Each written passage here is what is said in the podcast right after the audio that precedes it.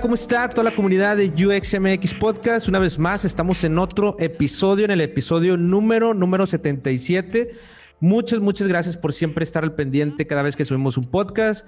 A todas las personas que están siguiendo en nuestras redes sociales como UXMX Podcast, en Instagram, Facebook también, LinkedIn y bueno, como les habíamos dicho, también en TikTok, también estamos ahí. Entonces, muchas gracias a toda la comunidad, a toda la gente que está ahí. Hoy tenemos un episodio excelente con una invitada de lujo. Pero ahorita primero vamos a, darle la bienvenida a mi queridísima amiga Julie. ¿Qué onda, Julie? ¿Cómo estás?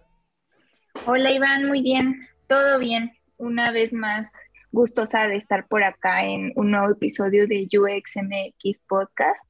Y pues nada, con toda la emoción de volver a grabar con invitados, ya que si siguen el podcast saben que pues el episodio pasado fue el aniversario de nuestros tres años como co-host de este programa de diseño.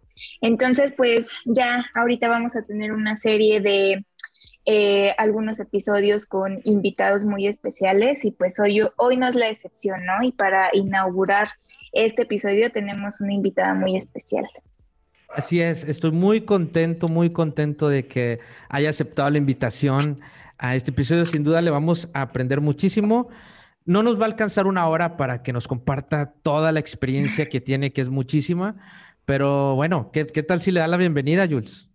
Claro que sí. El día de hoy tenemos por acá a Lili Reyes desde Chile. Ella es CEO en Continuum y pues nos va a hablar un poco de su experiencia en su trabajo, un poco de la cultura del trabajo remoto y muchos otros temas muy interesantes. Bienvenida, Lili. Hola, muchas gracias. Estoy muy contenta eh, porque me hayan invitado y espero que disfrutemos de la conversación. Así es, lo vamos a disfrutar muchísimo. Lili, muchas gracias por aceptar la invitación. Este, para mí es un honor que estés aquí en este episodio y en este podcast. Y pues bueno, para la gente que, no conoce Continuum, platícanos eh, o platícales cómo describirías qué es lo que hace Continuum.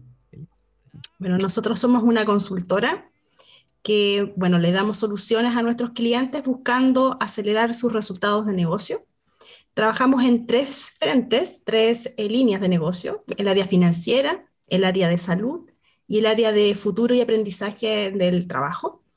Y lo que hacemos es combinar la mirada de producto con el diseño, con la innovación y la tecnología. Genial. ¿Cuántos son ya actualmente en Continuum? Estamos ya bordeando los 150 uh. y distribuidos en más de 15 países. Wow, wow, 15 países. 15 países. Sí, sí, tenemos medusas eh, trabajando ahí desde distintos lugares. El logo de Continuum es una medusa, entonces nos decimos que somos medusas. Wow, genial. Ahorita nos vamos a platicar más sobre eso. Sobre Oye, ¿y por, qué, ¿y por qué medusas en específico? Oye, buena pregunta. Eh, la medusita es porque un alumno en práctica que tuvimos hace bastantes años ya eh, nos ayudó a diseñar el, logo y resulta ser de que existe una medusa que se regenera y no muere nunca. Y como nosotros lo que buscamos es reinventarnos como organización de manera constante, nos pareció de que había una bonita eh, historia tras la medusa y de ahí se inspiraron los chicos en crear el logo. Wow, genial. Genial. De hecho, tienen ahí como también programas, ¿no? De, medusas internos donde capacitan. Si quieres, ahorita nos platicas sobre eso. Pero bueno, eres CEO, ¿verdad? Actualmente, ¿cuánto tiempo llevas como CEO de esta gran compañía? Eh, partí en febrero de este año, así es que llevo cinco o seis meses casi, pero estuve prácticamente un mes Em, liderando tras bambalinas porque no le habíamos anunciado a toda la organización del cambio y yo empecé como a tomar eh, el liderazgo de manera eh, sin, sin, contarle a toda la organización, pero para poder empezar ya a tomar contexto de, de hartas cositas y después cuando ya vino el anuncio prácticamente fue como el trámite porque yo ya tenía todo el contexto y estaba ya gestionando bastante de las iniciativas que tenemos dentro de la organización. Antes de llegar a ser CEO, ¿cuál era tu función en Continuum? Mira, yo era eh, gerente de operaciones Entonces ahí igual lo que ocurrió es que nosotros con mi jefe, que era el CEO del momento, lo que hicimos fue ir definiendo este rol, pero de una manera un poquito distinta a lo que se hace tradicionalmente en otras organizaciones. Casi siempre quien toma el rol de operaciones ve la parte financiera, y algunas cositas como más eh, eh, tras bambalinas, ya lo que pasa hacia adentro de la organización más de lo que pasa hacia afuera y menos cosas relacionadas a lo estratégico. En cambio, lo que nosotros hicimos fue que el rol de, operaciones lo que tenía era precisamente la gestión de las distintas áreas de negocio. O sea, yo estaba ya en... Em, las áreas de negocio dependían de mí. El líder del área financiera dependía de mí, el líder de salud de mí y así.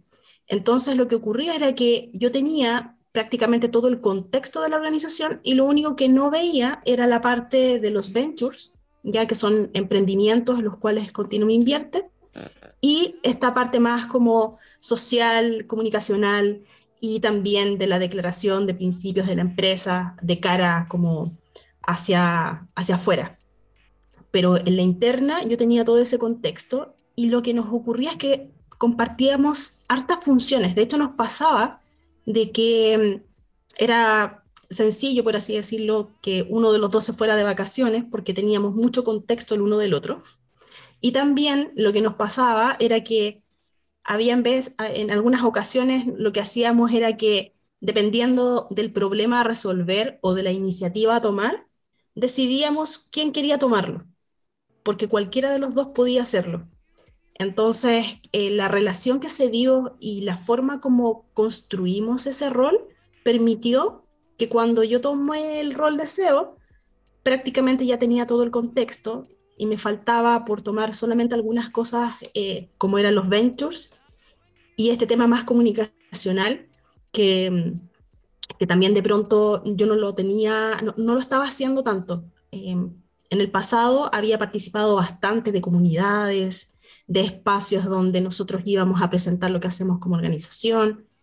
Sin embargo, en la operación me dediqué más al equipo y por lo tanto no estaba tan cerca de eh, los espacios en donde tenía que presentar lo que hacemos, todo este tema como, como de ser una especie de embajadora.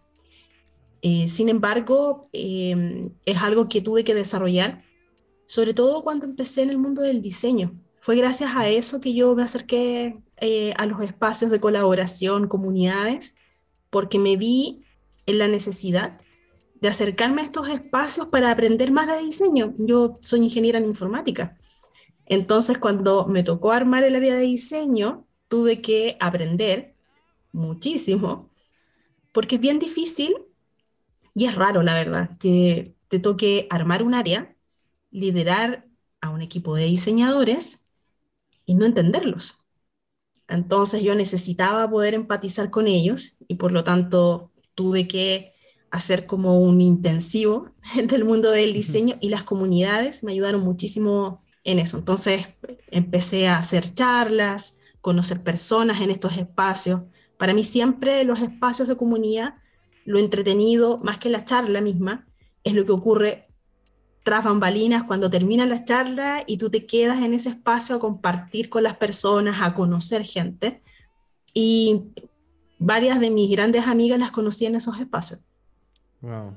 En Más Mujeres UX, ¿verdad? Sí, sí. De hecho, Más Mujeres en UX se funda gracias a dos diseñadoras que, bueno, una es periodista que entró al mundo del diseño de experiencia, y la otra es diseñadora, que es la Carolina y la Mariana, y a ellas yo las conocí en IXDA Santiago.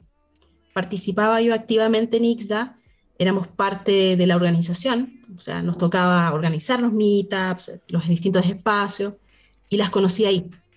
Y, y, fue gracias a ese espacio que las conocí a ellas y a otras mujeres que también teníamos la misma inquietud, y es dónde están las mujeres que eh, trabajan en diseño de experiencia y, y, ante esa necesidad y también de la colaboración, por supuesto, es que ellas fundan la, la comunidad.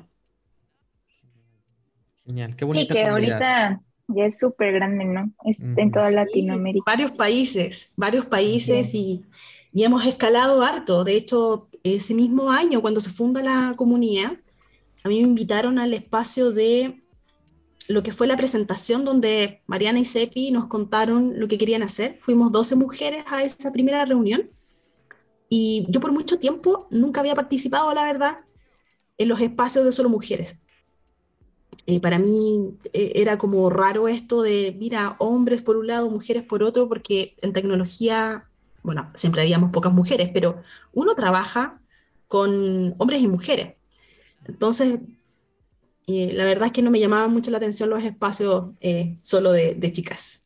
Y fue gracias a ese espacio, a esa reunión que hicieron la, la Mariana y la Cepi, que me di cuenta de lo afortunada que había sido en los distintos espacios donde yo he trabajado y lo afortunada que era de tener los compañeros que tengo. Muchas mujeres que estaban en ese espacio contaron sus historias en sus trabajos o los trabajos anteriores y me hizo darme cuenta de una realidad que yo no veía directamente, que es el caso de mujeres que de pronto los compañeros no las respetan, jefes que tampoco las respetan, eh, de pronto también que no tienen las herramientas para poder lidiar con situaciones complejas. Entonces fue gracias a ese espacio que yo también como que sentí esta necesidad de ayudar, porque cuando tú te sientes afortunado por lo que has, podido tener como experiencia, de alguna manera hay que retribuir, no sé, eh, al universo esa energía extra que has recibido y quise hacer algo. Y es así que eh, armé como el borrador del programa de mentorías para mujeres de la comunidad.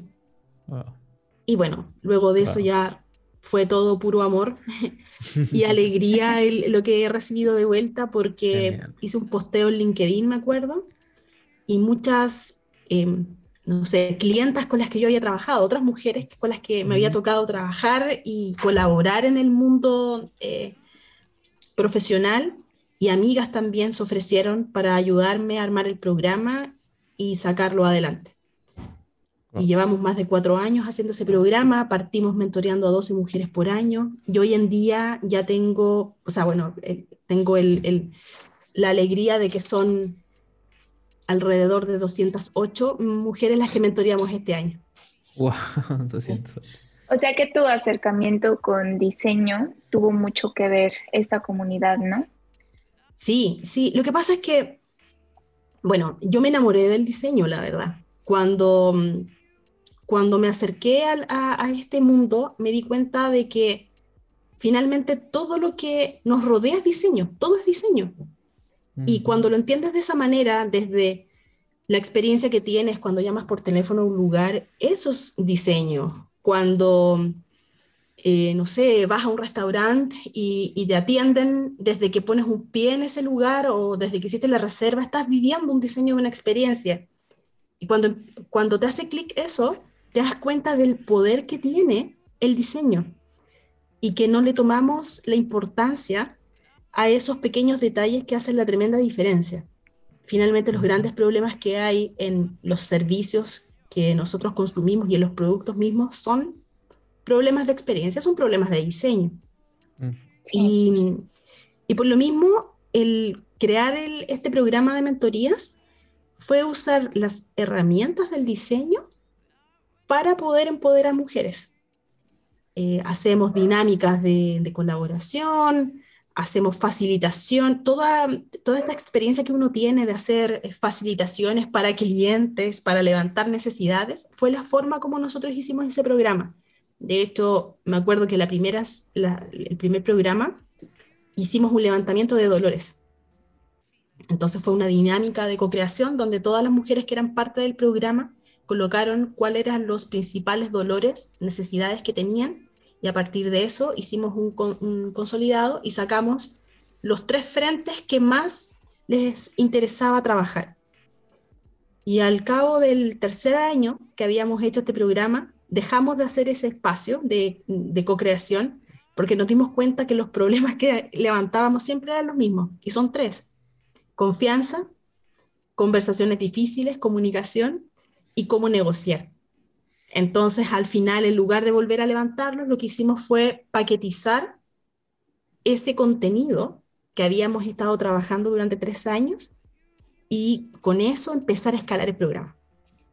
Entonces, pasamos de mentorear 12 mujeres a la cantidad que terminamos mentoreando. De hecho, el, el sábado pasado tuvimos la última sesión, 208 mujeres fueron parte del programa y si sumamos a las mentoras, éramos alrededor de 250 mujeres que se juntaban todos los sábados durante un periodo de cuatro meses. Todo eso digitalmente, o sea... En, Todo eso digital. Sí. Oye, Lili, y esto que nos comentas de estos programas de mentoría, si alguien que nos está escuchando quisiera tener acceso a ellos, ¿se puede? ¿O, o cómo es esa entrada? Sí, de hecho, eh, y eso es lo otro interesante, el programa de mentorías puede postular cualquier mujer, no importa cuál sea su ocupación. Eh, si bien está dentro del programa o, o, de la comunidad de mujeres en UX, no significa que solamente mujeres que estén en el contexto del diseño de experiencia puedan postular, porque el programa en realidad lo que les transmite a las mujeres son habilidades esenciales. Por lo tanto, les sirve a una mujer que se dedica al diseño, a alguien que se, se dedica a la arquitectura, a la tecnología. Y este año, por ejemplo, además de tener a mujeres de toda Latinoamérica, incluso eso es lo otro importante. No es necesario que estés, que tú seas del país en donde hay una embajada de la comunidad. Mm. Eres mujer, quieres postular, puedes postular. Yo te diría que la única restricción, pero es una restricción práctica, tiene que ver con el idioma. Tienes que hablar español porque las mentoras hablamos en español. Y, sí. y ahí estamos viendo si es que logramos hacer el programa con las chicas de mm, Brasil. Sí, no, sí te lo preguntaba por si podíamos tener más info, datos de cómo podemos sí. postularnos a esto y lo vamos compartiendo por acá por UXMX porque se me hace algo súper, sí. súper, este, iba a decir chido, hay que, eh, hay que acabar de aclarar que somos En Chile eso es bacán. Bacán, bacán. Pero sí, bacán. yo creo que este, es como un recurso que puede ser muy aprovechable para muchas chicas y pues ya cualquier cosa también pues que te contacten a ti, ¿no? Por, por si tienen alguna Claro duda. que sí, y también les puedo hacer llegar cuando tengamos abiertas las postulaciones, la información para que ustedes la puedan difundir. De hecho, mi grupo, porque como éramos tantas, nos dividimos en grupos, y estaba en el grupo 1, éramos 16 grupos, y dentro de mi grupo habían eh, chicas de México. Sí. Oh. Sí, sí, sí. Acá igual eh, se hacen muchos programas de mentorías con más mujeres en UX, pero más bien no sé si este programa es aparte o si lo hacen global, pero de todas formas compartimos los datos y pues yo creo que cualquiera se puede acercar si quiere. Sí, y que sigan las redes sociales para que estén siempre ahí la, atentas a las personas para que puedan postular, ¿no? Al, sí. al, a estos, a estos programas que son buenísimos. Y como mencionas, estos frentes que están atacando, la confianza, la capacidad de negociar y se me olvidó el la otro. Comunicación, la comunicación. Y específicamente las conversaciones difíciles. Exacto, uh -huh. las conversaciones difíciles, que es fundamental y es algo importantísimo hoy, hoy en día.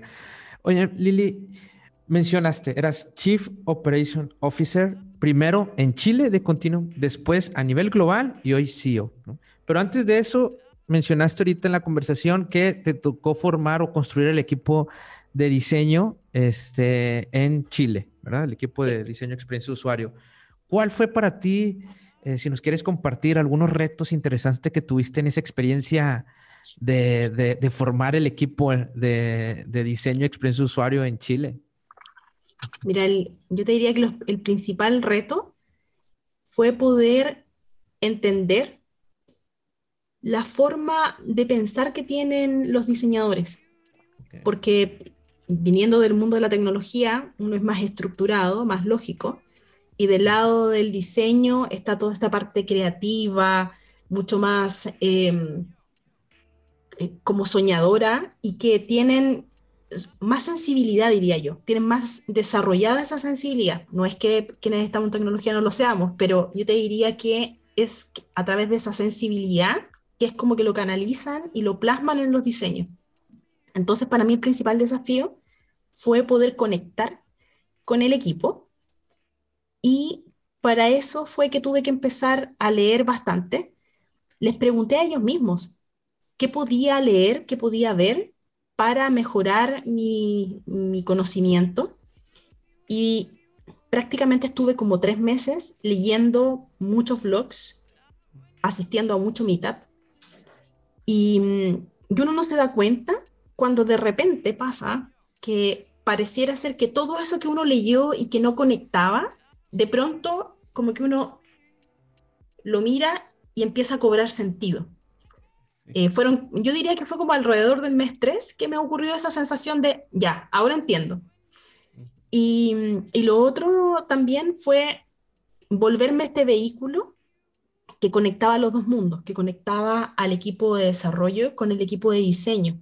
Porque cuando tú como que habilitas esa, eh, esa capacidad de poder conectar con el diseño y tú tienes una formación de tecnología, te vuelves de inmediato un conector.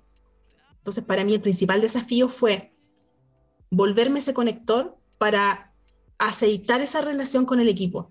Entonces, de pronto, el equipo de diseño necesitaba, no sé, diseñar algo que era para desarrolladores. ¿Cómo diseñas algo para desarrolladores si no entiendes el mindset de un desarrollador? Y allí yo ayudaba a dar ese contexto, a traducirlo, llevar de este lenguaje técnico que de pronto uno tiene que ocupar esta jerga en tecnología, cómo lo traducía el equipo de diseño y viceversa. Todas las jergas que también tiene el equipo de diseño, cómo se lo ah. traducía al equipo de desarrollo. Entonces yo, yo te diría que ese fue el principal desafío. Y el otro es el tema de el cómo uno puede apreciar el buen diseño. Y esto se los comenté el otro día cuando nos juntamos para hablar acerca de, este espacio, y es que mm, yo les preguntaba a mis compañeros cómo lo podía hacer para poder entender cuándo estaba algo bien diseñado y cuándo no. Porque finalmente los diseñadores gráficos estudian harto y, esta cosa de la teoría del color, el color que vibra con otro, cuáles son los que se combinan y cuáles no. Entonces, uno de los consejos que me dieron fue que eh, me dieron varios eh, links de ciertos blogs que eh, publicaban diseño de manera constante, ¿ya? Y buen diseño. Entonces, una, una amiga me dijo, mira, el ojo se entrena si tú ves mucho buen diseño, va a llegar el minuto en que ya como, por así decirlo, algo te va a hacer ruido cuando no esté bien diseñado.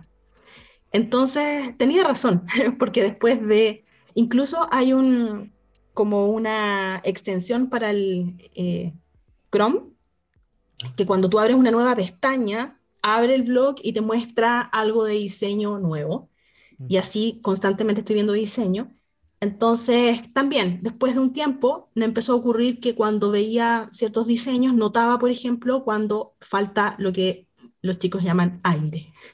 Cuando las cosas están así como pegadas, que les falta así como espacios entre... Y ahí tú te das cuenta de que finalmente tiene que ver con la armonía. Cuando tú ves buen diseño, el buen diseño es armónico. Y también detectas otros detallitos que son, por ejemplo, no sé, problemas que en un lado, inconsistencias porque tiene que, ser coherente. tiene que ser coherente. Entonces, de pronto, si alguien comete este error de poner un tipo de letra en un lado y otro tipo de letra en otro, entonces ahí tu ojo, y, en realidad yo siento que es como la guata. Es como que tu guata te dice. ¿Guata? ¿Guata? ¿Qué es, como, como es, es, ¿Qué significa guata? Es como una sensación en el estómago de que algo no está bien. Ahora, okay. Entonces es como, es como lo que pasa con el tema de cuando uno dice que está enamorado y que sientes mariposas en el estómago. es como que el sentimiento estuviera aquí. Entonces, como, mm, acá hay algo raro. Entonces, para mí, el, bueno, y siempre además, yo era de las que usaba, bueno, todavía acá pueden ver color oscuro, pero ahora soy eh, bastante más colorida en mi vestimenta. Em, ocupaba los típicos grises, negros, azules oscuros. Y cuando empecé a conectarme con, personas del mundo del diseño, o sea, me encantó esto de encontrar cosas que son, eh, no sé, eh, más exclusivas, el, diseño en, mucho más artesanal, ropa que sea más eh, distinta, colores.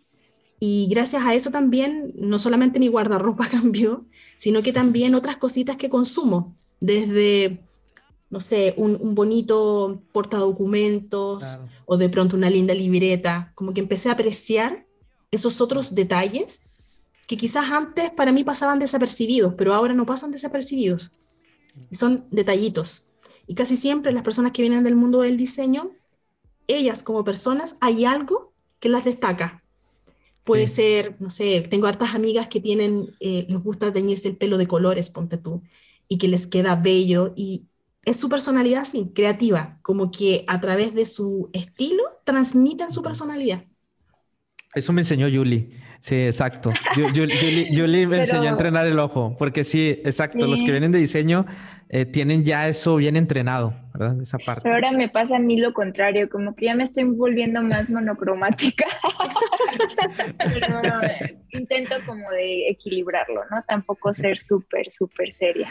Pero sí, totalmente de acuerdo. Creo que para entender eh, las áreas involucradas en el proceso de trabajo, pues hay que acercar, ¿no? Saber cómo se comunican, este, cómo es que ellos tienen la perspectiva de, de, lo que hacen, de su trabajo, del mundo, y creo que es una parte esencial, ¿no? Y sobre todo se me hace muy padre que pues tú eres una persona que viene del mundo tech, tal cual, como de tecnología, de desarrollo, y eh, tienes de repente el, encargo de hacer un equipo de diseño, ¿no? Entonces, pues no es, no es tarea fácil. De hecho, ahí, es lo otro importante, no tuve el encargo, yo me ofrecí. Yo dije, oye, nos falta, es que nosotros tuvimos un equipo de diseño, pero ese equipo, que era el Sergio Nobel, él se fue a Perú y nos quedamos mm. sin la, la parte creativa y quien lideraba el equipo.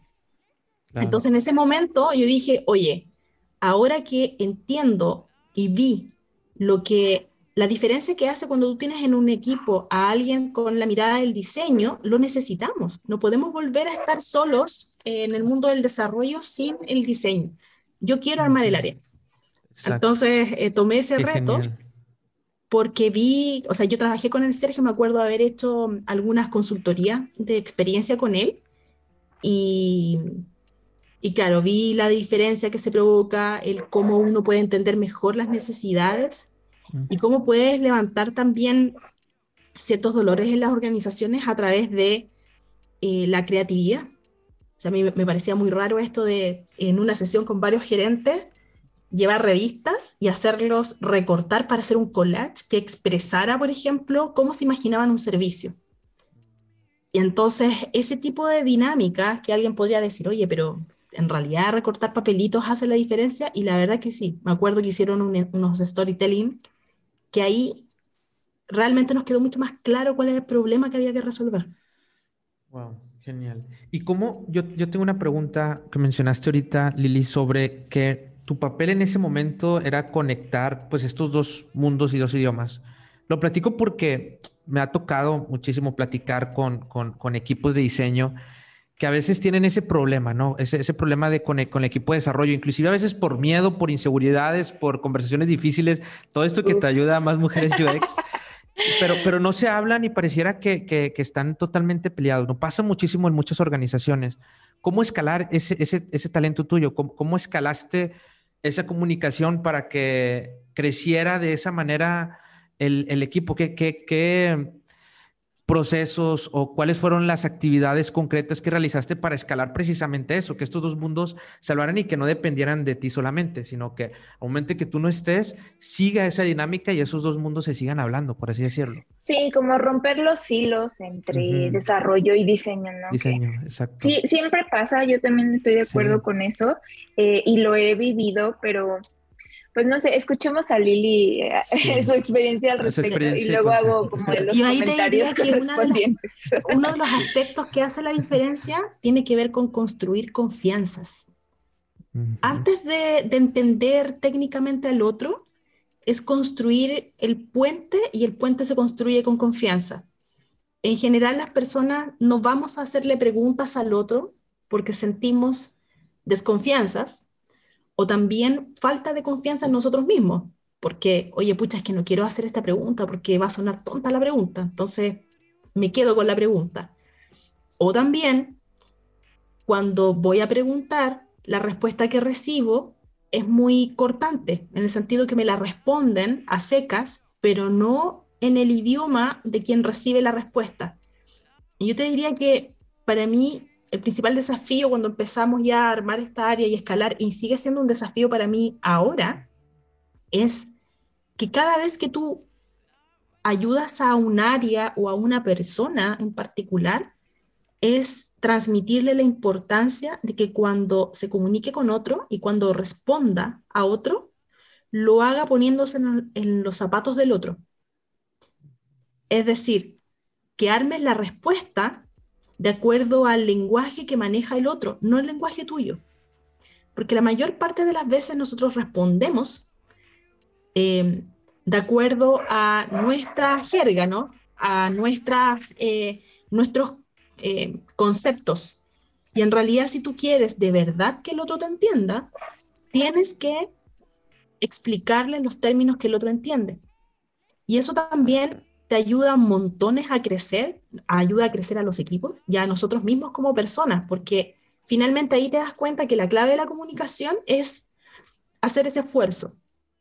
A veces eh, nos ocurre de que estamos apurados, amanecimos de malas, entonces ahí, eh, pucha, ya, alguien viene y me pregunta y le respondo a secas. Pero si de verdad quieres construir colaboración, tienes que hacer ese esfuerzo de explicar en simple y explicar en el contexto que el otro entiende lo que te está preguntando para que de verdad te entienda a ti y a tu área eh, completa. Entonces yo te diría que eso es efectivamente lo más difícil, pero implica hacer un trabajo con cada persona, con cada equipo, para que pueda desarrollar esa habilidad hasta el día de hoy me, sigue ocurriendo. Tengo casos de compañeros que, como estamos enfocados en áreas de negocio, tengo personas que vienen de, vienen de la banca, tengo personas que vienen del mundo de la salud, enfermeras, por ejemplo, tengo personas que vienen eh, eh, del mundo de, de, la educación. Entonces, cuando tú le vas a explicar que tienes que hacer, eh, no sé, un testeo de guerrilla, tienes que explicar en simple eh, por qué se hace, cómo se hace, cómo se hacen las entrevistas, cómo se redactan las buenas preguntas, las preguntas abiertas, no preguntas cerradas. Entonces también es dar ejemplos. Y eso toma un poquito más de tiempo. Yo diría que ahí lo relevante es que todos podamos entender que ese tiempo que uno invierte adicional en preparar una buena respuesta para el otro es ganancia porque significa que la próxima vez esa persona va a venir con preguntas nuevas, no con la misma pregunta, porque va a aprender. Entonces te diría que eh, es, difícil, eh, es, difícil el escalarlo porque requiere harta, harta voluntad, pero no es imposible y se generan equipos que son mucho más fuertes cuando tú tienes personas que tienen esa buena voluntad de empatizar con el otro, que es una de las como del principio del diseño. Si yo quiero hacer un buen diseño, tengo que empatizar con la persona que va a usar esto y no solo conmigo. Sí, pienso que es eso y también lo que mencionabas antes de la confianza, ¿no? O sea, y hablo de confianza, de preguntarle a alguien algunas dudas que yo tengo en el momento que no sé, es esa capacidad de cuestionar, de ser curioso y de acercarme con, las personas. Y más allá como de esa, lo que mencionas de tener esa voluntad, creo que también tiene que venir como de la cultura misma, de uno mismo, de los procesos de trabajo que, que se tienen, ¿no? Iba a decir así algo como bien tonto de, pues encontrar también los puntos en común entre áreas, este, funciona mucho y, no necesariamente cosas técnicas. Por ejemplo, acá con mi equipo que yo tengo a cargo, eh, hay, hay, desarrolladores, ¿no? Yo soy diseñadora de profesión, entonces al principio no nos entendíamos pues, mucho en realidad y como que se enojaban conmigo, yo me enojaba con ellos porque no les entendía y decían como que no, eso para qué, pero eh, creo que funcionó mucho como este acercamiento eh, hacia ellos, de platicar de cosas incluso fuera del trabajo, así de, ah, a mí también me gustan los videojuegos, ¿no? Me gusta el anime y así, no sé qué. Y como que esas cosas también te hacen conectar con las personas y abrirte más y les vas teniendo más confianza de ya cosas más técnicas, preguntarles, oye, ¿cómo funciona eso? No, es que yo le llamo así, ah, en programación se llama tal, ah, y vas aprendiendo, ¿no? Como, como este, establecer esa comunicación y esos vínculos. Entonces creo que sí es como de un poquito tirar, a ver qué sale, retroalimentarte y seguir y seguir y seguir. Nosotros ahí lo que hicimos, porque efectivamente si las personas no se conocen, es difícil pedir ayuda. Entonces, una de las iniciativas que formamos dentro de, del equipo es algo que le llamamos el Team Setup.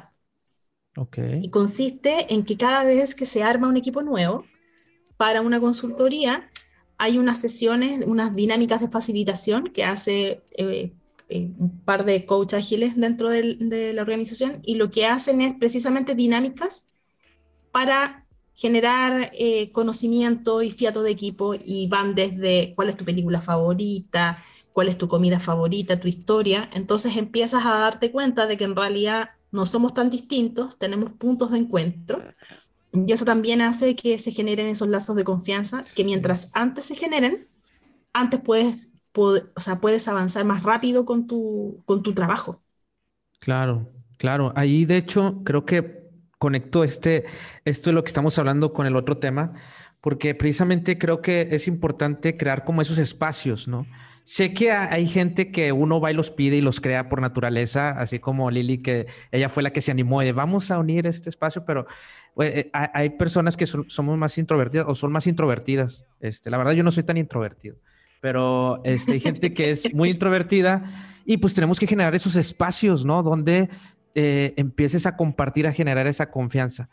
Pero hoy en día, con lo remoto, se complica un poquito más, me imagino, ¿no? Generar esos espacios, porque físicamente pues ya no estamos este, en el mismo área geográfica, a lo mejor en una oficina con, de manera más humana, pues puede, puede ser, aunque la tecnología viene a ayudarnos muchísimo y si se utiliza bien, creo que se pueden crear estos espacios y estas conexiones definitivamente, pero creo que estamos aprendiendo todavía, ¿no? Porque llevamos apenas ¿Qué se dice? Desde la pandemia, muchos equipos empezaron a trabajar de manera remota, empezamos otra vez. Entonces, ¿cómo empezar a crear estos espacios también de manera digital? Creo que también es un reto este, que hay que seguir. ¿Cómo eh, Continuum, pues que es, es una, una, forma de trabajar de manera remota, ¿no? 100% remoto. ¿Cómo, ¿Cómo lleva ese, ese ejercicio de trabajar de esa manera? O sea, ¿cómo, qué, ¿cómo les está yendo en esa parte a Continuum? Mira, ahí una de las cosas que es súper, súper importante tiene que ver con eh, el generar los espacios de encuentro con los equipos, ciertas ceremonias, porque al final el fiato y la confianza o la conexión con otro puede ocurrir en este espacio a pesar de que no estemos viéndonos así presencial y tocándonos. Eh, de hecho, esa fue una de las cosas que nos dijeron cuando quisimos hacer las mentorías en remoto. Alguien por ahí nos dijo, no, eso no va a funcionar, si uno no, no genera conexión con otro en remoto. Y sí se puede. Y en el mundo del trabajo, tiene que ver con, por ejemplo, tener algunos procesos también definidos, temas de documentación, porque fíjate, lo, yo me acuerdo mucho de cuando me tocó armar el, eh, trabajar en, teleconsulta, que uno de los grandes problemas que tienen las teleconsultas, por ejemplo, es que las personas se pierden. Cuando tú vas presencialmente al médico, tú sabes que llegaste al, al piso donde te van a atender y hay una secretaria a la que te puedes acercar y preguntarle. Pero cuando estás en un mundo no presencial, llegaste a una aplicación y no hay nadie. ¿Qué haces en ese minuto? Al igual que pasa en esa situación, pasa lo mismo en, en para los que estamos trabajando y es, oye, eh, ¿a dónde llego? Llegué a un canal Slack. ¿Hay otro espacio? Por ejemplo, los desarrolladores ocupan algunas videollamadas, tienen un link para ingresar eh, a ciertos espacios para simular, por ejemplo, el café, eh, escuchar música, trabajar con otros sin hablarse, pero escuchar música juntos y programar en conjunto. Están también los espacios de las típicas daily, en donde está el equipo completo. El contar con esas ceremonias que te conectan con, ah, estamos en este contexto del trabajo, eh, ayudan harto. Entonces, buena documentación, estos espacios que uno cree y que trate de promover, de que logren esto mismo que se logra en presencial, el café de pasillo, eh, también hay otras aplicaciones, por ejemplo, nosotros usamos Slack y para eso uno puede también tener varias herramientas que se instalan que, por ejemplo, hace eh, sorteos de café. Ah, sí, sorteos de café. Entonces, de pronto, eh, lo que le llaman las donuts. Sí, Entonces, me empareja con alguien más, me dice, oye, mira, ¿quieres tomarte un café con no sé quién? Entonces vas y te tomas un cafecito de 20 minutos con esa persona y conoces a las personas dentro de la organización. Entonces, hoy en día igual hay hartas herramientas que ayudan a eso, pero también tiene que ver de nuevo con la voluntad que tengamos nosotros mismos de poder conectar con otros. Y esos espacios se pueden generar de igual forma. También es el tema de la tolerancia, sobre todo cuando estábamos en, la parte más eh, como complicada de la pandemia. Em, nosotros ahí lo que hicimos fue tomar una política que estaba asociada a que em, no debíamos eh, tener la expectativa de que la persona nos contestara de inmediato un mensaje. Y, y pusimos una regla. Si tú mandaste un mensaje pidiendo algo, por ejemplo, oye Iván, eh, necesito ayuda con esto, si es urgente y tú no me respondes en 10 minutos, yo puedo tomar el teléfono y llamarte. Oye Iván, eh, estás bloqueando mi trabajo, sorry que te interrumpa, respóndeme porfa.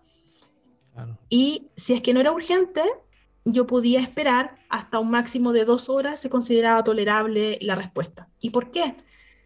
Porque estando encerrados, al final no es que estés trabajando remoto, tú estás trabajando remoto desde tu casa, con tus mm, hijos, tu pareja, con, no sé, tu mamá, tu abuela, y además no estaban funcionando las aplicaciones de despacho, por ejemplo, y te tocaba ir a comprar la comida, los medicamentos, entonces habían espacios en donde no ibas a estar frente al computador y eso también nosotros como definimos una política de que íbamos a aceptar que las personas no estuvieran siempre conectadas. Lo que sí también hicimos es que hay ciertos espacios que tú no puedes llegar y desaparecerte, como por ejemplo, si tenemos en 10 minutos una reunión con un cliente, si no vas a estar, tienes que avisar, oye Iván, no voy a poder estar en la reunión, te dejo acá mi estatus, aquí está todo mi detalle. Si tengo algo pendiente, te doy visibilidad y le dejo la posta a un compañero. Ok, son como principios que define eh, a la manera de trabajar de manera remota, pero hay que definir esos principios, ¿verdad? Así como... como declararlos, y velar porque se cumplan. Entonces, una vez que tú declaras esos principios, entonces todas las personas tienen, y sobre todo los líderes, tienen que velar porque eso pase. Entonces, por ejemplo, estaba la regla del no molestar, porque estaba mm. también la tentación de quedarte hasta más tarde trabajando, ¿verdad? Y hay algunos que de pronto nos quedamos haciendo otras cosas, pero eso no significa que yo tenga la expectativa de que mis compañeros lo hagan. Entonces, oye, mira, eh, enseñar también cómo configurar las alarmas que tienen o las alertas que tienen los, eh, las distintas plataformas. Tú, por ejemplo, Slack puede decir, oye, no quiero recibir notificaciones en estos horarios y te llegan las notificaciones al día siguiente. También tú puedes dejar programadas notificaciones. Yo lo ocupo harto porque hay días en donde yo eh, trabajo hasta más tarde, ponte tú, o de pronto estoy con insomnio y me quedo haciendo cosas y tú puedes dejar programadas mensajes en el Slack. Le digo, oye, uh mañana a las 9 y aquí está el mensaje. Y al día siguiente todo eso se despacha. Sí, es como utilizar también estas, estas herramientas, si uno las conoce muy bien, creo que nos pueden ayudar muy, muy de, una manera increíble. De hecho, ahorita mencionaste algo que, por ejemplo, yo hago con mi equipo. Ahorita mencionaste las ceremonias, que a lo mejor lo mencionaste muy, muy, muy rápido, pero creo que eso es lo que realmente tener este tipo de espacios, estas ceremonias. Yo, por ejemplo, con mi equipo todos los viernes, eh, ya para cerrar, tenemos nuestra weekly, pero estructurada de una manera en ¿qué agradeces de alguien del equipo, no? Este, que te haya ayudado algo durante toda esta semana. Y, en esos espacios se generan una armonía impresionante, muy bonita, o sea, como que una confianza, se empieza a construir una confianza, una unión en equipo, y son esas ceremonias que realmente generan una cultura, ¿verdad? Ya, ya generan esta cultura, ¿no? Es como, como la ceremonia de, voy a decir un ejemplo muy que todo el mundo conoce, por la ceremonia de ir a misa, por ejemplo, en la religión, ¿no? Y, em, y se empiezan a generar esta cultura, eh, hablan de estos principios, entonces creo que también es importante que dentro de, nuestro equipo de trabajo podamos generar estas, estas ceremonias dentro, este, que se respeten los horarios o los días, ya tenerlo como que cada quien agendado en su calendario, que a esa hora nos vamos a conectar y ya tener todo, todo ese, su documentación muy bien, muy bien hecha en Notion, que sé que también a ti te encanta Notion. Este, y, creo que eso es lo que ayuda a generar una cultura y a poder trabajar de manera eh, eficaz, eficiente, aunque estemos de manera remota.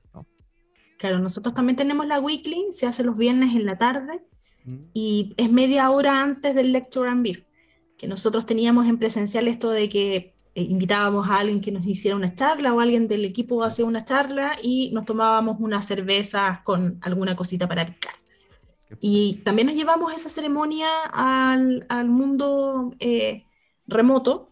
Entonces, media hora antes del Lecture and Beer está este espacio donde damos noticias también, lo que llamamos los anuncios parroquiales. Hoy, mira, la próxima semana va a llegar un nuevo miembro del equipo va a llegar a este equipo, eh, damos las gracias, como tú bien dices, acerca de, no sé, alguna persona que me dio una ayuda, felicitamos también a aquellas eh, personas que de pronto han conseguido algo durante la semana, un logro, hacemos extensivas también felicitaciones cuando hemos recibido felicitaciones de algún cliente. Eh, y como te decía, pues estos anuncios varios y después viene una charla de algún invitado. Y también es ese espacio donde nos encontramos finalmente todos. Esa parte que mencionas de agradecimiento y todo, pues son, son ahorita 150. ¿Lo hacen por células, o sea, las weeklies? O sea, por ciertos grupos. es para todos. Todos los, los 150 se conectan. Sí, lo que ocurre ahí es que de pronto también dependiendo del, del día hay casos en donde no se conectan todos, se, se conectan menos, porque también ese espacio, el día viernes nosotros no trabajamos en consultoría, trabajamos de lunes a jueves para clientes y el día viernes es para nosotros. Qué padre. Y ahí lo que hacen varios son tomar cursos, estudian. Tengo casos de, por ejemplo, algunas, algunos compañeros que están tomando cursos fuera, entonces, ponte tú, hay una que está tomando, el, sacando el, coaching. Entonces, el día viernes le toca eh, asistir a clases presencial o remoto, entonces en la tarde y de pronto no está. También eh, hay otras iniciativas que todavía duran en el tiempo, que no son solamente de estudio, sino que, por ejemplo, hay una comunidad que nace bajo el alero del espacio de viernes que se llama Cuídame, que es una comunidad para cuidadoras. Eh, una de nuestras compañeras, una diseñadora, ella tiene una hija que tiene una enfermedad rara y por lo mismo le costó mucho eh, poder recibir ayuda y navegar como en el sistema de salud con esto. Entonces ella tomó la bandera, claramente, es, bueno, es diseñadora, ama la accesibilidad, de hecho, ama la accesibilidad por su hija. Y además, lo que hizo fue canalizar esta como ganas de ayudar, porque ella también fue afortunada, de pronto podía acceder a cierta eh, como atención porque tenía más eh, acceso a información que, por ejemplo, una persona que eh, tiene menores ingresos o incluso una menor educación. Entonces, ella tomó esta bandera y se armó esta comunidad. Entonces, ellas el día viernes se juntan y hacen ciertas eh, actividades. Entonces, no siempre van a ese espacio, algunas veces faltan, pero mm, el espacio que tenemos nosotros es global. Entonces, es una weekly donde se conecta toda la empresa y las charlas que buscamos, y eso es lo difícil que tiene también buscar charlas, es que tienen que ser charlas de temas y les decimos a las personas que tienen que entender que la audiencia es diversa. Exacto, exacto, genial, qué bonito, qué bonita cultura tienen ahí. Oye, y hablando de cultura, eh, también me gustaría pues conocer cómo es que interactúan, interactúan los diseñadores en toda esta onda de que nos hablas de la cultura de trabajo remoto, las ceremonias que tienen. Diseño tiene sus propias ceremonias o todos como que asisten a las mismas o cómo es, cómo es ese proceso. Mira, nosotros eh, no tenemos ceremonias diferenciadas por disciplina. Es una de las cosas que estamos buscando empezar a promover, que se armen como microcomunidades. La primera microcomunidad que se formó es la de productos. Y ahí tenemos personas que eh, son diseñadores que ahora lideran productos o desarrolladores que lideran productos o personas de otras disciplinas que lideran productos. Entonces se generó esa comunidad para poder compartir prácticas y ayudarse entre ellos. Y eso nace al alero además de la capacitación interna que nosotros armamos, que se llama el Centro de Aceleración de Medusa, el CAM, dentro de la empresa. Y ahí eh, lo que hicimos fue armar un programa de eh, crecimiento para los líderes de producto. Sin embargo, los diseñadores participan en las células, al igual que los desarrolladores, y tienen ahí los espacios de trabajo con sus equipos.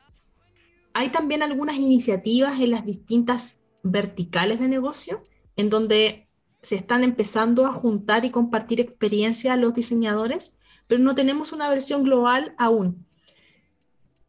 Eh, una de las cosas que queremos promover es que dentro del equipo de operaciones, porque cuando yo lideraba la operación, armé un equipo de trabajo. Entonces, no solamente tenía yo ciertas funciones, sino que me dediqué a reclutar personas que tenían ciertas habilidades para dar como servicios a toda la organización. Entonces, por ejemplo, eh, dentro de nuestro equipo hay una coach ágil, hay un arquitecto de software, hay alguien que es un qualit, tenemos también eh, ahora eh, alguien que se dedica a growth. Y lo que ha ido ocurriendo es que ese equipo ha ido, o esas personas han formado ya sus propios equipos. Entonces ya no son una persona, sino que tienen gente a cargo. Y uno de los roles que nosotros queremos traer también para ese equipo es alguien del mundo del diseño. ¿Por qué? Porque cuando tú tienes a alguien que tiene la bandera de la disciplina, ayuda a velar porque se pueda generar conocimiento eh, y se centralice esa información.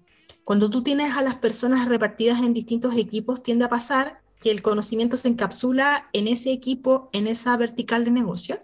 Y lo que estamos haciendo ahora es promoviendo que esa información, en lugar de quedar enterrada ahí en el Notion de eh, varios niveles hacia adentro en la arquitectura de esa información y es difícil de encontrar, lo que estamos haciendo es dejándolo como em, global. Y lo primero que partimos haciendo ahora es que ciertas prácticas que hacían las distintas áreas las estamos empezando a analizar en conjunto y estandarizando. Eso también, no solamente por un tema de compartir el conocimiento en el caso del mundo del diseño, de que los diseñadores no se sientan solos, oye, pucha, necesito ayuda, típico que necesitamos la opinión de otro. Y sobre todo cuando se diseña, eh, está esto de que tenemos, por ejemplo, un canal de Slack donde se comparte diseño y nos damos opiniones. Porque también está esto de que uno necesita la retroalimentación de otros compañeros em, y también que nos demos un feedback eh, claro y, muy em, preciso y, ahí, por ejemplo, los chicos piden feedback, hacen, oye, pucha, quiero tener una llamada, eh, ¿quién se puede conectar a darme una mano? Y se juntan varios y se dan este feedback y guía, pero lo que nosotros queremos comenzar a promover es las microcomunidades dentro de la organización.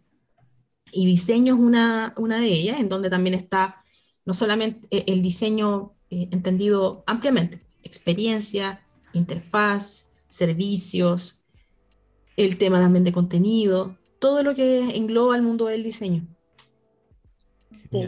Oye, y una pregunta súper rápida ya para cerrar este tema. ¿Las metodologías de diseño se tienen que seguir al pie de la letra o tienen que ser flexibles? Ay, qué buena pregunta. Nosotros somos los más agnósticos que hay. Eh, ¿Y por qué? Porque, a ver, nosotros, por ejemplo, nos gustan mucho las prácticas ágiles pero lo que tiene que ver con el corazón de la agilidad, eh, ya que es generar de verdad resultados de negocio. Y para eso uno puede llegar y ocupar algunos frameworks y ocupar aquellos aspectos que realmente funcionan de acuerdo a la necesidad que está resolviendo. Y lo mismo hacemos con el mundo del diseño y lo mismo hacemos con el desarrollo. Tenemos ciertos lineamientos, por supuesto.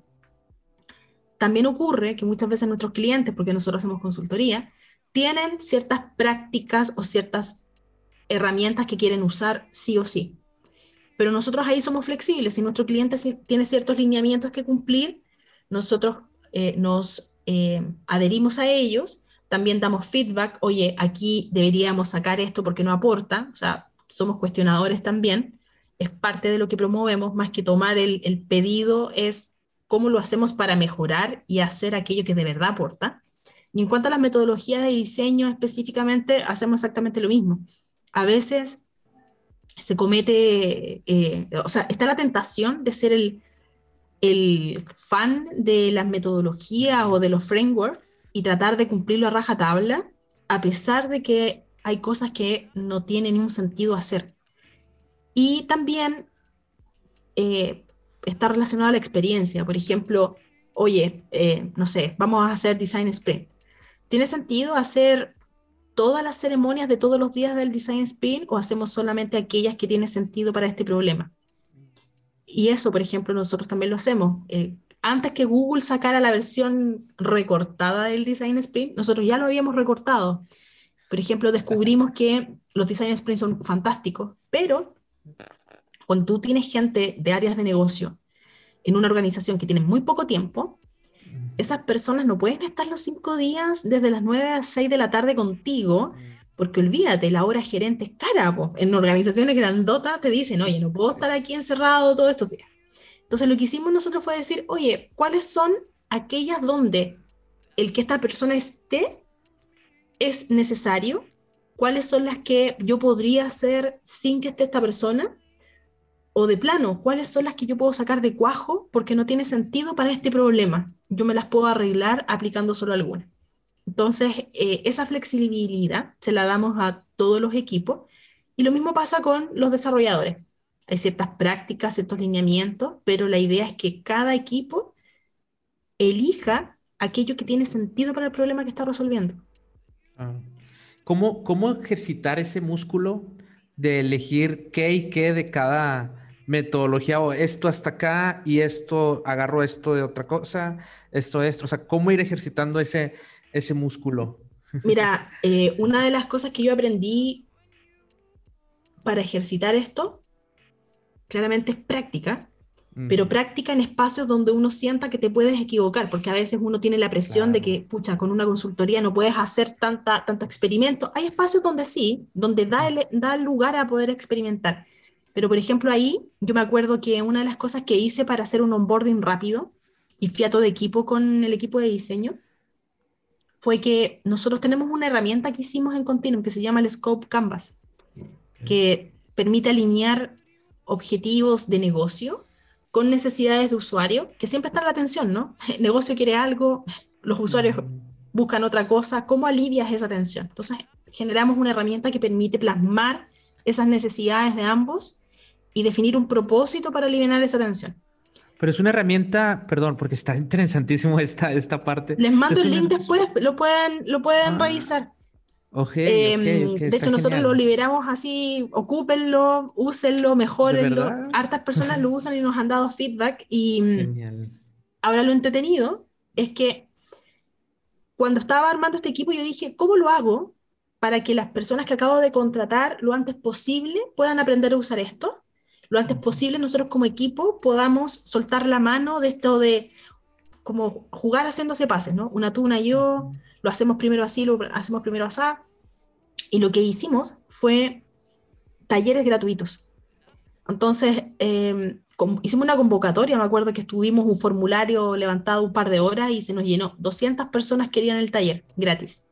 Ah. Entonces, con esas personas lo que hicimos fue buscar lugares que nos prestaran espacio universidades, espacios abiertos, salones, y llegó gente de todo tipo, o sea, personas que eran emprendedores, llegaron diseñadores, llegaron eh, personas de empresas a recibir el taller.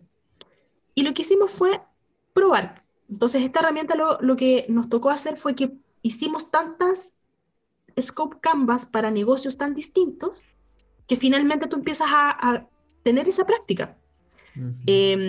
Teníamos la teoría de que se, se, tenía que llenar de izquierda a derecha o de derecha a izquierda, cuál era la que mejor funcionaba. Entonces, estuvimos cerca de un mes haciendo tantos scope canvas que después ya tú más o menos sabías que si era tu audiencia es más apegada al mundo del negocio, entonces te conviene partir por la derecha.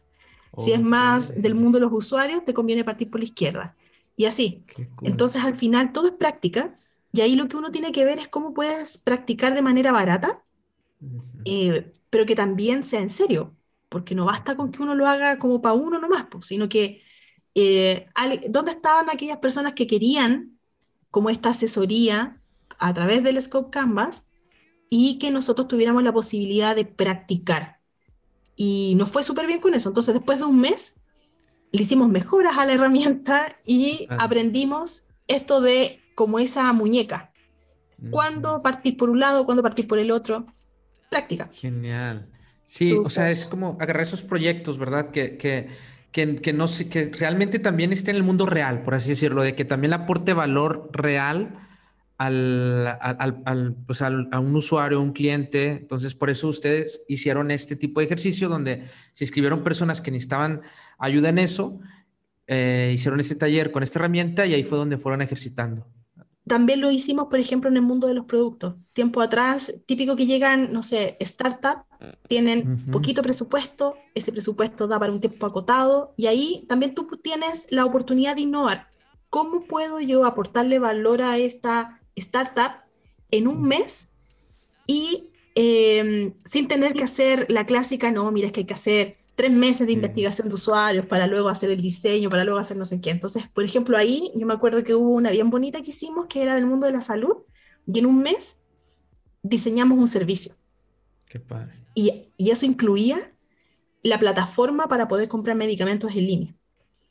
Y lo entrete es que de verdad esto era el diseño de servicios porque incluso los emprendedores diseñaron las cajitas donde empaquetaban los medicamentos, nosotros, ellos, empaquetaban los medicamentos y diseñamos toda la experiencia pulso, completa. Entonces, las personas pedían los medicamentos por WhatsApp, caían a, o sea, ahí los tomaban los chicos que eran los emprendedores, empaquetaban, salían a comprar los medicamentos, empaquetaban, eh, entregaban al delivery, cerrábamos con la encuesta de satisfacción, cerrábamos la experiencia. Y además, una vez que maqueteamos todo eso, lo que hicimos fue levantar un e-commerce, que ahí elegimos un e-commerce, nos demoramos, no sé, dos horas en levantar el e-commerce. Shopify. Eh, nos demoramos más en subir las imágenes y ponerle los logos y cargar la data que en levantarlo. Y maqueteamos todo eso. Entonces ese espacio, por ejemplo, era un espacio donde uno podía prototipar. Claro. Porque estaban las condiciones, porque nuestra contraparte además permitía hacerlo. A veces te tocan clientes que no quieren que te muevas un centímetro, o también te tocan clientes que tienen contrapartes de diseño súper fuertes y muy estructuradas. Entonces me pasa, por ejemplo, que a veces estamos haciendo productos y ahí lo valioso de pronto es que tienes que validar una hipótesis o validar una necesidad. Entonces ahí lo que vale no es que sea pixel perfect, sino que acaso la gente realmente compra. Pero a veces te encuentras con que del otro lado tienes una contraparte que tiene un área de diseño que te dice, no, no, no, no. si no ocupaste mi sistema de diseño, si no ocupaste esto, no ocupaste lo otro, y ahí también te toca lidiar con que tienes que aliviar esa tensión, porque no significa que te vas a desapegar de todas las reglas y definiciones, es que de pronto necesitas validar tempranamente cosas y para eso no siempre vas a poder llegar y em, seguir todas esas reglas de inmediato. Al final las personas tienen el temor de que hay ciertas definiciones que de pronto tú no las vas a cumplir. Es como típico de los usuarios. No, es que si no lo hacen ahora, después no lo van a hacer nunca, porque ya me ha pasado antes. Y viene de miedos previos. Sí, yo pienso que la clave de, de todo eso siempre va a ser inicialmente la validación de mercado antes que otra cosa. Yo siempre digo, Amazon está bien feo, eh, hay un montón de productos que están bien feos y son exitosos, ¿no? Entonces, le va espectacular, esa es la prueba. Exacto, exacto. Exacto. Oye, Lili, ya para ir cerrando, pero antes de que nos comentes tus libros favoritos, eh, pues me gustaría que nos dieras algunos consejos tanto a la comunidad, a las personas que quieren liderar equipos o que están empezando a liderar equipos. Em, ¿Cuáles serían como aquellas cosas que te parecen importantes a tomar en cuenta y según desde tu, desde tu expertise y todo lo que has vivido, cómo te han funcionado? Mm. Mira, yo creo que para el tema del liderazgo, lo primero es que lo que sea que estés haciendo te tiene que gustar. Yo sé que suena como a frase cliché, pero de verdad cuando algo a ti te gusta, el resultado que uno obtiene de lo que estás haciendo es mucho mejor. Yo lo noto en el mundo del diseño, me acuerdo, y me voy a desviar un poco, pero yo me acuerdo haber visto un trabajo que hicimos juntos con un compañero, que nuestro cliente quedó tan feliz que la frase que le dijo fue, lo que acabo de ver transmite amor. Cuando tú logras eso, es porque realmente te gusta lo que estás haciendo. Entonces, lo que sea que uno haga, tiene que tener el cariño y las ganas de hacerlo bien. Y eso es lo que hace que las personas destaquemos. Las personas que van tomando ciertos roles de liderazgo, y yo lo veo en mi equipo, son precisamente aquellas que cuando hacen algo, lo hacen porque les importa y lo hacen con amor y el resultado es mejor. Entonces, lo que sea que te toque hacer, hazlo bien, hazlo con cariño, no lo hagas a media.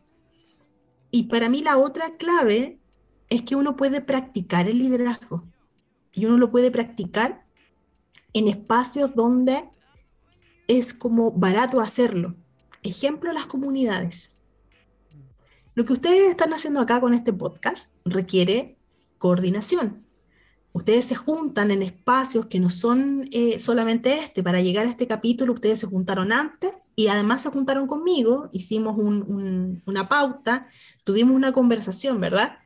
Y ahí, ¿qué es lo que estamos organizando? Estamos organizando la experiencia que va a tener el público que escucha este podcast.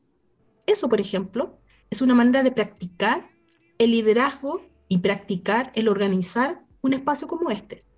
Y no me queda duda de que si cada uno de ustedes organiza desde el cumpleaños de la empresa hasta un evento para la organización en la que trabajan, todo lo que han aprendido acá les va a servir. Entonces, para mí, esa es la otra recomendación. Eh, que busquen espacios donde puedan poner en práctica el compartir con otros y liderar. Las comunidades tienen esa gracia. Uno puede llegar y ofrecerse, oye, mira, y además tiene otro efecto, ayudas a otros. No recibes pago, ¿ya? Eh, es algo que uno lo hace porque quiere, ¿no? Quiere, quieres, eh, no sé, quieres ayudar a otros, quieres conectar personas y cuando tú ayudas, además lo que te pasa es que, de nuevo, para mí es como que el universo de alguna manera te devuelve todo eso que estás haciendo y te lo eh, inyecta multiplicado. Para mí pasa con las mentorías. Entonces, eh, al final, para mí son esas dos cosas. Lo que sea que uno haga, hacerlo bien, porque eso te va a hacer destacar dentro de lo que sea que estés. Y eso hará que las personas que te lideran te identifiquen y te miren, porque vas a destacar por sobre el resto. Y lo otro, ofrecerse a ayudar. Oye, alguien tiene una necesidad dentro de la organización y tú tienes el tiempo y sientes que puedes ayudar, hazlo y aprovecha los espacios como las comunidades u otros para ofrecerte a hacer cosas en donde vas a aprender no solamente de organización, sino que también vas a aprender de las personas que te rodean. Ustedes dos tienen que haber aprendido mucho el uno del otro en lo profesional y como personas gracias a este espacio, porque llevan más de tres años. Sí. Entonces, para mí son esas dos cosas y lo otro también es el, tolerar que, o sea, como aceptar que no siempre todo lo vas a hacer bien. que en el camino van a haber cosas que no te van a resultar, que van a haber podcasts que a lo mejor ustedes escuchan y dicen, oye, aquí en realidad eh, no debimos haber hecho este podcast, o acá fallamos en esto, mira, no salió tan perfecto como queríamos, pero más que tomarlo como ese mm, fracaso y quedarte pegado ahí, es como, listo, no salió bien, pero ¿qué aprendí de esto? ¿Cómo lo puedo hacer mejor la siguiente vez? Y seguir avanzando, porque la clave es esa. Yo siempre digo, al final creo que a mí lo que me ha ayudado es tener siempre esta como actitud de aprendiz. La actitud de aprendiz es genial porque si tú te caes, te paras, te sacudes las rodillas, te sacas la tierrita y sigues, porque estás aprendiendo, está permitido. Pero además te da esa humildad para poder escuchar y estar al pendiente de lo que está pasando a tu alrededor y aprender más. Sin esta cosa de querer aparentar, de que eres el líder, que sabe todo. Entonces, porque tener que aparentar todo el rato que eres el que más sabe, ¡ay, qué, agotador debe ser tener!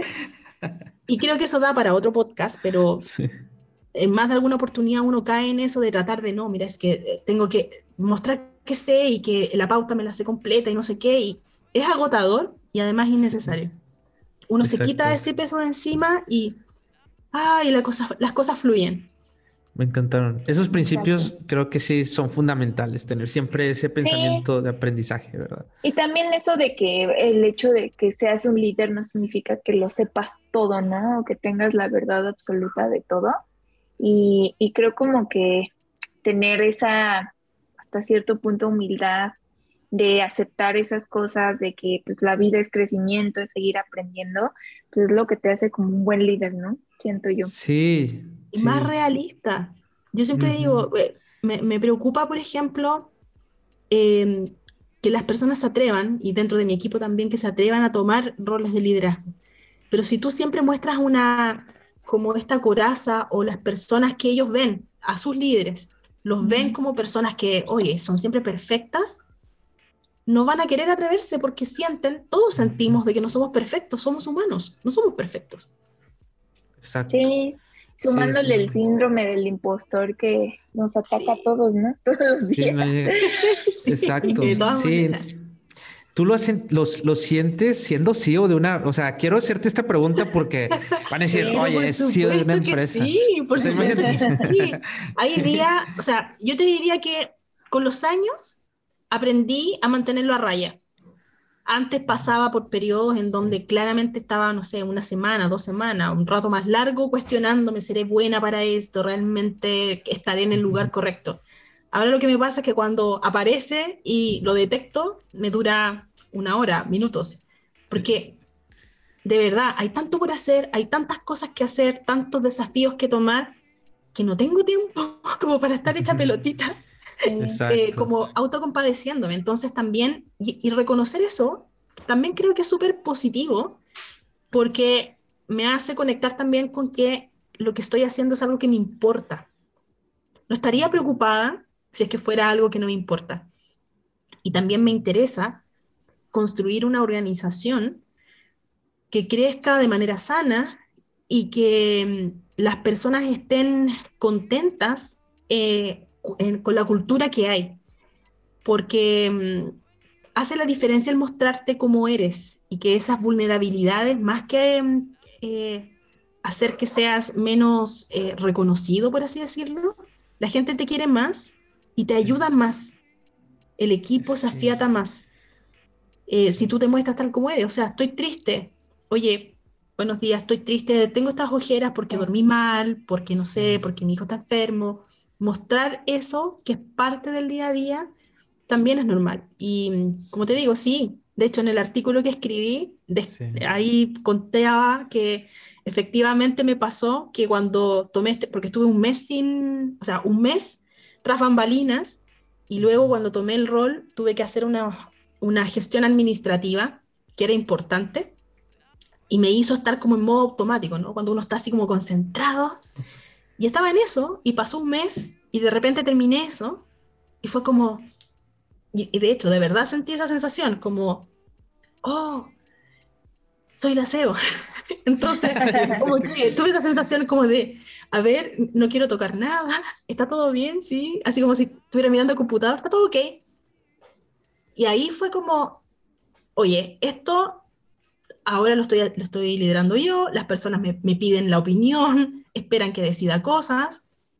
Y fue como, oye, sí, está bien, está bien sentirse así, es primera vez, hasta ahora, no sé, llevaba mes y medio, no se ha quebrado nada, no he estrellado el avión, está todo Y vamos hacia adelante, vamos hacia adelante. Y me ha tocado pedir ayuda constantemente, me han tocado problemas complejos y creo que eso es lo importante. Cuando tú pides ayuda, también le muestras a todos que está bien pedirla, porque los problemas complejos se resuelven en equipo, no se resuelven solos. Qué gran, qué gran eh, mensaje que mencionas, porque yo, de hecho, de los líderes que, tuve, eh, de los que más aprendí son de ellos, de los que no se, no se las daban de que sabían todo, al contrario, como que tenían esa humildad y decía, a ver, a ver, enseña, a ver, y, y, preguntaban a uno, ¿no? ¿Y cómo lo hiciste? Y esos líderes son de los que más uno recuerda y los que más conectan, los que muestran también ese lado humano, como bien mencionas, y hasta te hacen ganas de decir, oye, es, vamos hacia el mismo barco, vamos hacia adelante. Y creo que esa parte de, mostrarnos como, como esa parte humana es fundamental. Y, y bueno, también me gustó una frase que mencionaste la vez pasada para ir cerrando sobre este tema, pero no quise dejarla este, de lado es una frase que, que, de hecho me estuvo resonando durante toda la semana, estas semanas que, que, estábamos, que mencionaste. Entre más vas creciendo en la organización, más sola te sientes o más sola. Eh, eh, y creo que los líderes creo que se sienten así, ¿no? Porque van creciendo en la organización y, y, es que ahora, ¿quién le cuento estos problemas? Porque prácticamente a lo mejor son pocos los que me pueden entender sobre esto, ¿no? Como que esa, esa sensación que mencionaste de que cuando vas creciendo en una organización, más solo te sientes, creo que sí pasa muchísimo. y para eso creo que es importante las comunidades, como bien dices, y la red que mencionaste de, de mujeres líderes que también te han ayudado, ¿no? Sí, RedMat. Em, claro, el acercarte a otras personas que están abordando un desafío como el tuyo te ayuda a conectar y darte cuenta de que lo que te pasa a ti le ha pasado a otra y que si no le ha pasado también con su escucha y su consejo o sus preguntas, algo va a aclararse. Em, pero sabes también una de las cosas que, em, que creo que ayuda muchísimo y es algo que estoy practicando para precisamente este tema de la soledad, porque me pasó hace, de hecho, te diría que hace una semana, más o menos, semana y media, que una de las líderes de, de nuestro equipo eh, tuvimos ahí como un desencuentro, ya que, que pucha, hubo un espacio en donde hubo un, tema como de un malentendido. Típico que los mensajes eh, escritos de pronto uno, dependiendo de cuán tenso estás, es la lectura que le das. Ya no es necesariamente que alguien haya estado enojado. Entonces me acuerdo que conversamos, nos tomamos un café y dije, oye, pero quiero entender qué pasó. Y me acuerdo que me dijo, pucha, es que estoy haciendo esto, esto, esto, y pedí ayuda en esto y me sentí sola.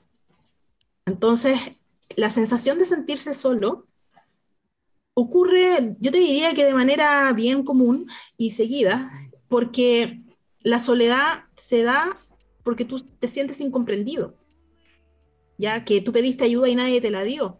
Pero en realidad, la manera de, poder como aliviar esa sensación de soledad es primero declarándolo, oye, me siento sola, necesito ayuda, help, y segundo, dar contexto a otros para generar más contexto compartido.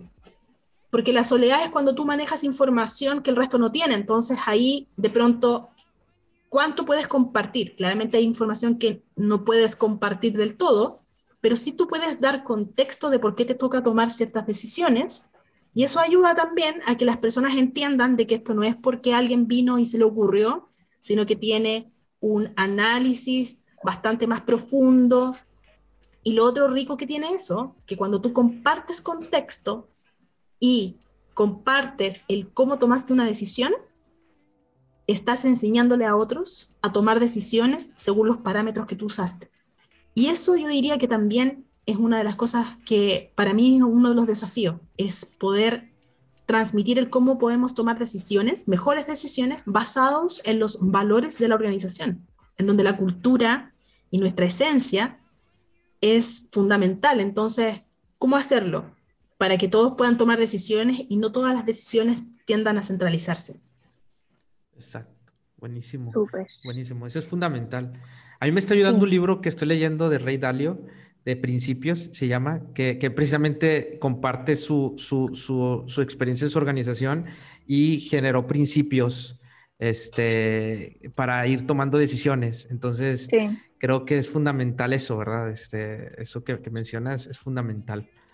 Bueno, Este, nosotros acá tenemos un log de decisiones. Lo creó mi, mi jefecito, el Wow. jefe anterior, el CEO anterior. Y yo lo que estoy haciendo es continuando con eso porque está documentado. Las decisiones que tomamos a nivel de la empresa, los parámetros que usamos y el resultado que buscamos generar. Con el espíritu de que más líderes, no solamente los líderes, cualquier persona de la organización sepa por qué se toma la decisión que se está tomando. Órale, qué padre. Súper. Súper. Pues, ¿Vamos con los libros? Venga, Sí, vamos muy, con los muy, libros. este, muy interesante todo esto Sí. que estamos platicando. Este, yo creo que como dice Iván, una hora es muy poquito, podremos seguirnos así un montón, pero eh, pues ya pasamos Hay al que respetar el tiempo de, de, de de Lili, este capítulo. siendo CEO. ¿Qué? Gracias. Son las recomendaciones de Lili de tres libros que significan mucho pues para su carrera profesional o para ella. Entonces, pues te cedo la palabra, Lili. ¿Qué libros nos quisiera recomendar? El primero se llama Mapeando Experiencias. De hecho, acá Iván ya empezó a leerlo. Sí, está Me encanta el libro porque eh, primero te muestra distintas herramientas que hay para poder generar la visión compartida, distintos diagramas, te hace soltar esta creencia de que tienes que usar solamente uno de ellos y te abre la mente a que tú puedas crear nuevos diagramas a partir de la mezcla de varios para cumplir con el objetivo de generar una visión compartida, que es lo que uno busca cuando está entendiendo problemas, levantando soluciones y, por supuesto, poner de acuerdo a distintos stakeholders. Entonces, mapeando experiencias es súper, súper bueno, viene con un montón de links a contenido adicional. Es, es, o sea, a mí lo tengo que haber leído hace fácil unos ocho años atrás y hasta el día de hoy en el Kindle lo busco, tengo ahí algunas cositas subrayadas y es maravilloso. El siguiente, que está bien ad hoc con lo que me está tocando hacer ahora, se llama El Código de la Cultura, lo tengo aquí en físico, Mm. y como pueden ver, está lleno ahí de post-it con eh, accesos rápidos a cierta información. Es súper bueno para poder entender cómo funcionan los equipos de alto rendimiento. El autor lo que hizo fue entrevistar a equipos y, y viajó por muchos lugares del mundo para entender qué hacía distinto y especial a cada equipo. Desde, por ejemplo, los equipos médicos, que son los que tienen menos complicaciones los pacientes en sus cirugías, hasta, por ejemplo, los SEAL, que son estos de, de la Marina de Estados Unidos, que son estos equipos como comando. Súper bueno y también es un, un- un- trae una serie de lecciones de liderazgo. Los equipos de alto rendimiento dependen mucho de los líderes, así que ese es otro. Genial, suena Este genial ese me- libro. Es súper bueno, es, es lindo y mm, rápido de leer. Este, diseñando el design thinking en salud.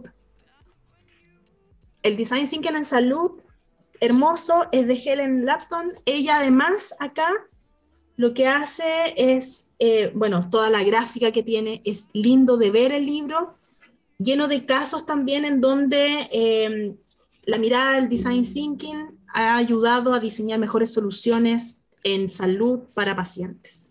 Súper lindo el libro, ilustrado y con casos en de hospitales y otros espacios en distintos lugares.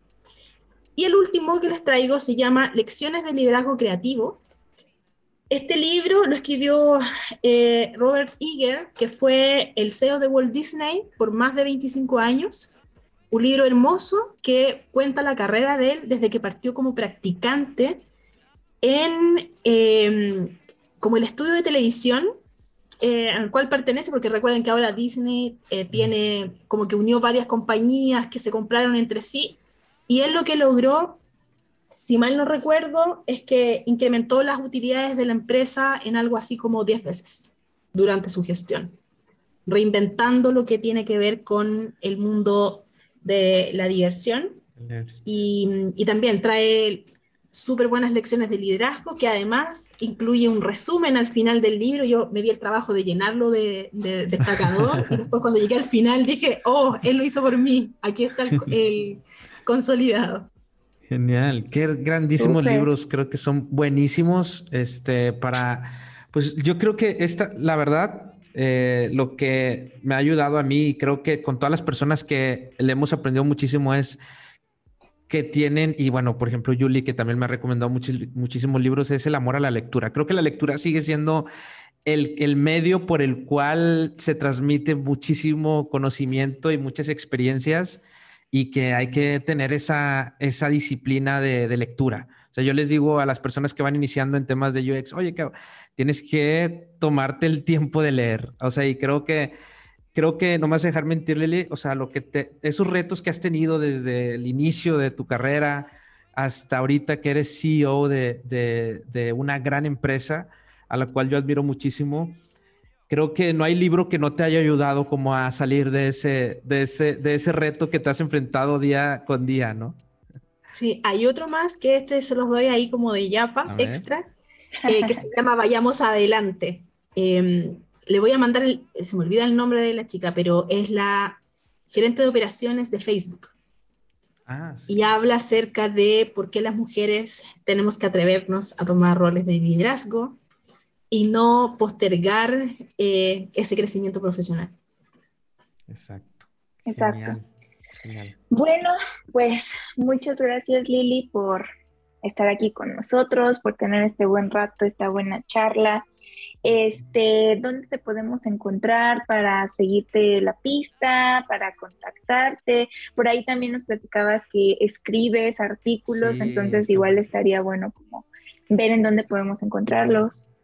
Sí, mira, me pueden seguir en Instagram, Liliana Reyes Guajardo.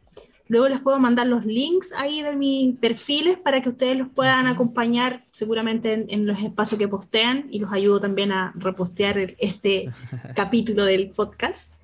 Eh, también me pueden encontrar en LinkedIn, Liliana Reyes Guajardo, y el mismo eh, usuario en, en Twitter y en Medium, en donde tengo mi blog.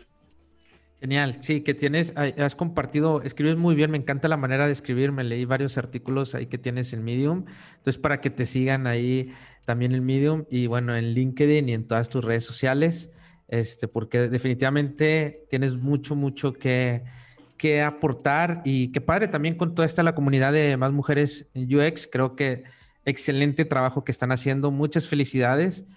Y pues yo nada más quiero decir que, wow, qué, qué padre que Continuum tenga a una líder como tú, o sea, que conoce también de cuestiones técnicas, que ha pasado por todo esto, que también ha estado al pie del cañón en, en, en toda la parte operativa y que ahora como líder definitivamente son de esos líderes que, que se admiran. De, de, verdad, lo digo con toda sinceridad y, y tan humanos como, como lo transmites ahorita en, esta, en este episodio y como bien lo mencionaste eres una gran líder que transmite esa humanidad también. Entonces, sin duda, este, te queremos agradecer por porque hayas aceptado eh, estar aquí con nosotros en este espacio. Yo la verdad es que estoy súper agradecida, ha sido una conversación muy entretenida.